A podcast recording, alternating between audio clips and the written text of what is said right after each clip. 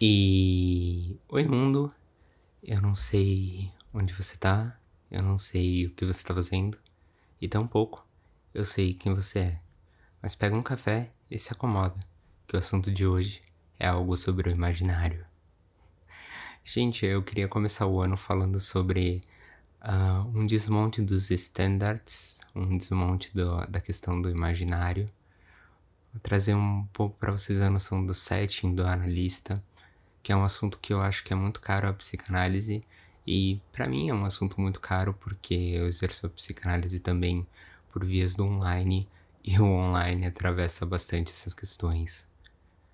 Então, eu queria que vocês imaginassem o que vocês tomam como sendo um analista, o que torna uma pessoa analista, e tomassem a imagem de Sigmund Freud e a imagem enquanto gestalt mesmo, a coisa da roupa, da roupa do período, a questão do charuto, a questão de ser um senhor de certa idade, a questão dessa uh, seriedade, por assim dizer, que vem via imagem, desse, desse pré-conceito mesmo, um conceito a priori, é uma noção uh, totalmente imaginária, é uma noção de construção uma noção da qual não precisa ter qualquer vínculo com a realidade. Ok? Humanos fazem isso, não? É, é um vínculo com a imagem, e da imagem se faz algo, se faz uma noção do que aquele objeto representa.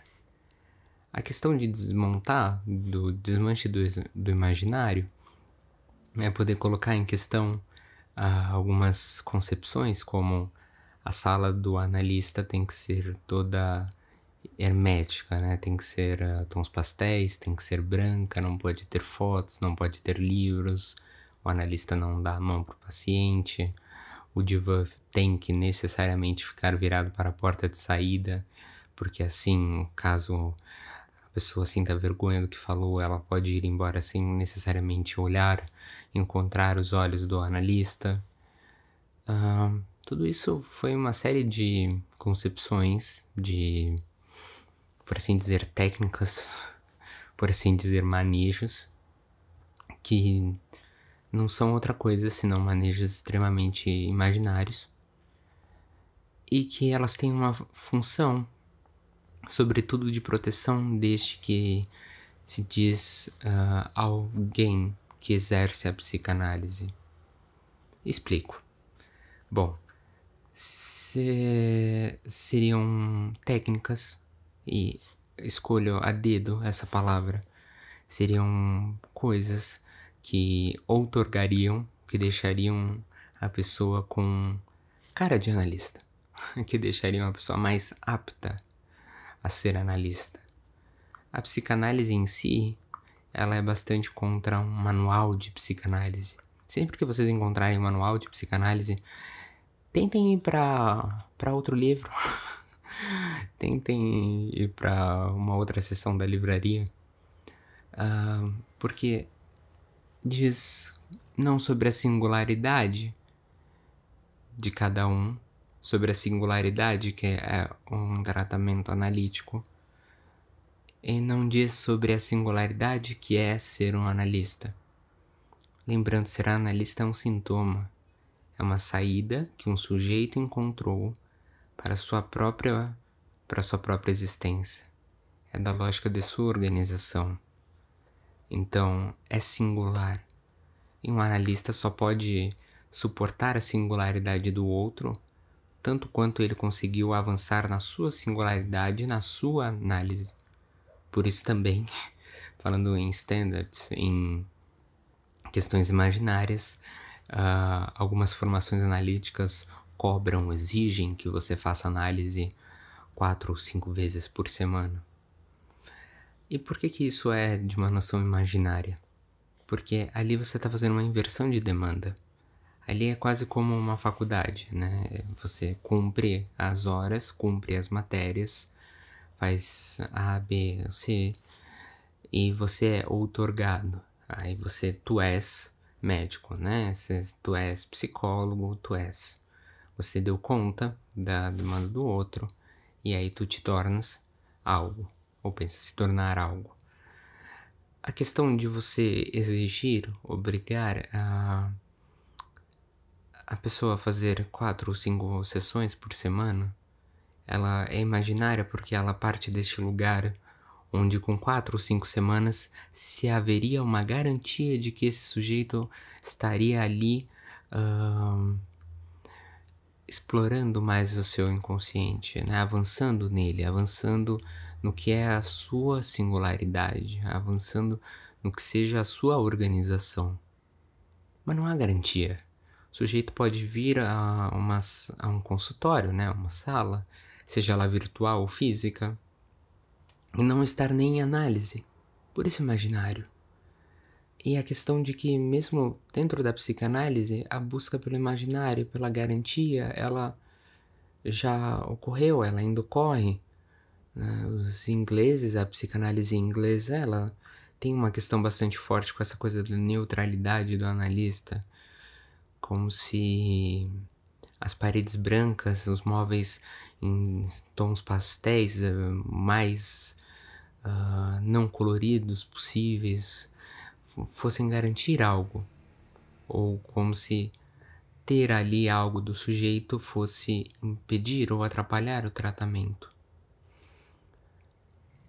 Análise, analisar, né, é uma função, função de análise.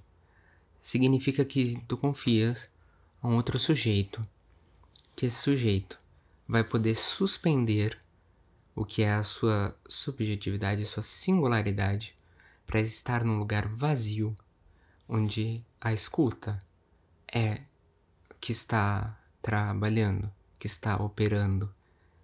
É nisso uma aposta que bom paciente faz, né? Ao escolher um analista.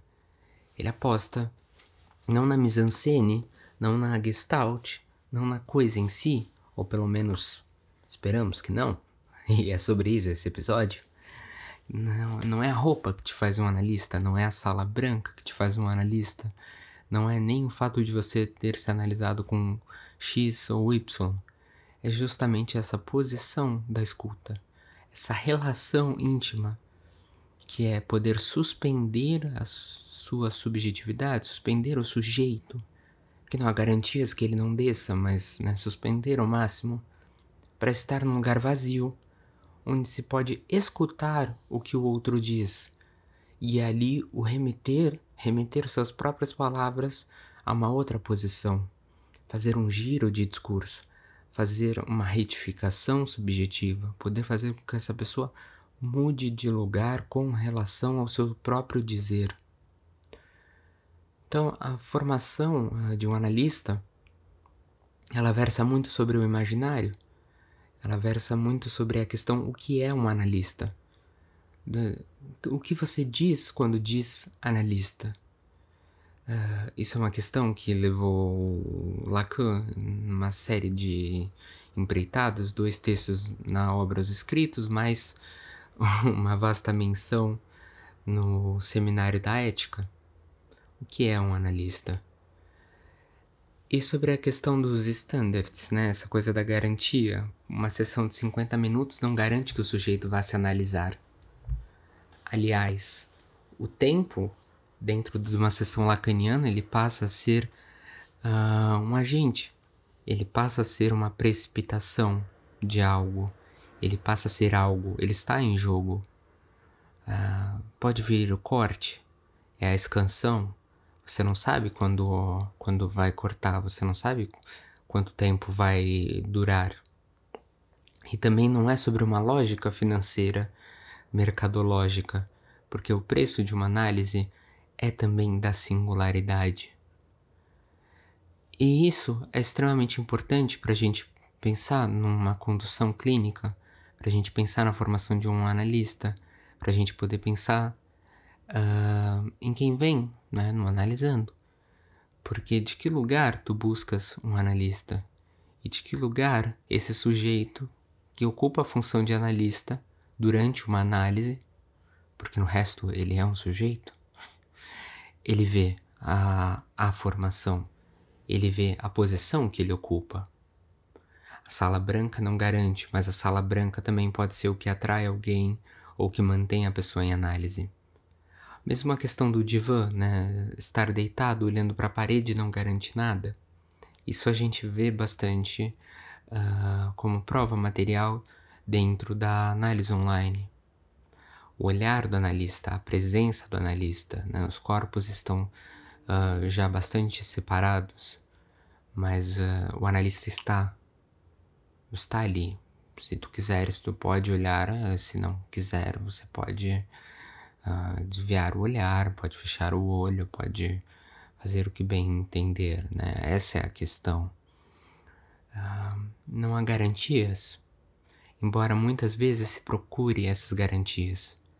Embora muitas vezes uh, tanto essa pessoa que exerce a psicanálise e que se diz analista, ela busque certas garantias, certos standards, certas uh, manuais, procedimentos que o colocariam numa num, num lugar de suposto analista.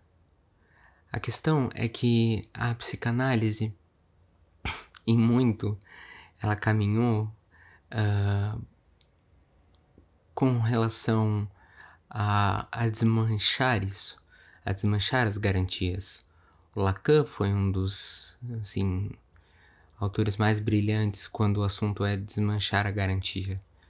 Né? Ler um seminário do Lacan é extremamente interessante, é um algo, porque ele fala de uma maneira a não ser entendido, a não gerar um saber hermético, mas um saber que coloca em questão o próprio saber que coloca em questão a posição que o sujeito estava, né? Ou que ele pensava saber. É isso, né? A concepção de onde estava. Ou seja, a concepção de qual lugar o sujeito pensava dizer. Poder suportar uma análise com alguém que não parece, abre aspas, um analista, também é sobre isso. Uh, poder ser um analista sem precisar se valer dos standards do, do manual, né? sem se valer da mise-en-scène como um todo, é também um pouco sobre isso. É qual é o seu traço, né? O seu traçonário, qual é a sua aquilo que é de mais singular, como você gostaria de exercer isso? Porque o analista se dá no exercício da escuta, no exercício justamente da suspensão do sujeito e de poder escutar o outro. No momento que se escuta, se pode intervir. Se deixar o sujeito descer, um sujeito suspenso, aí não se escuta mais. Aí se passa um, muito mais a uma psicologia. Se passa muito mais a operar como dois sujeitos conversando.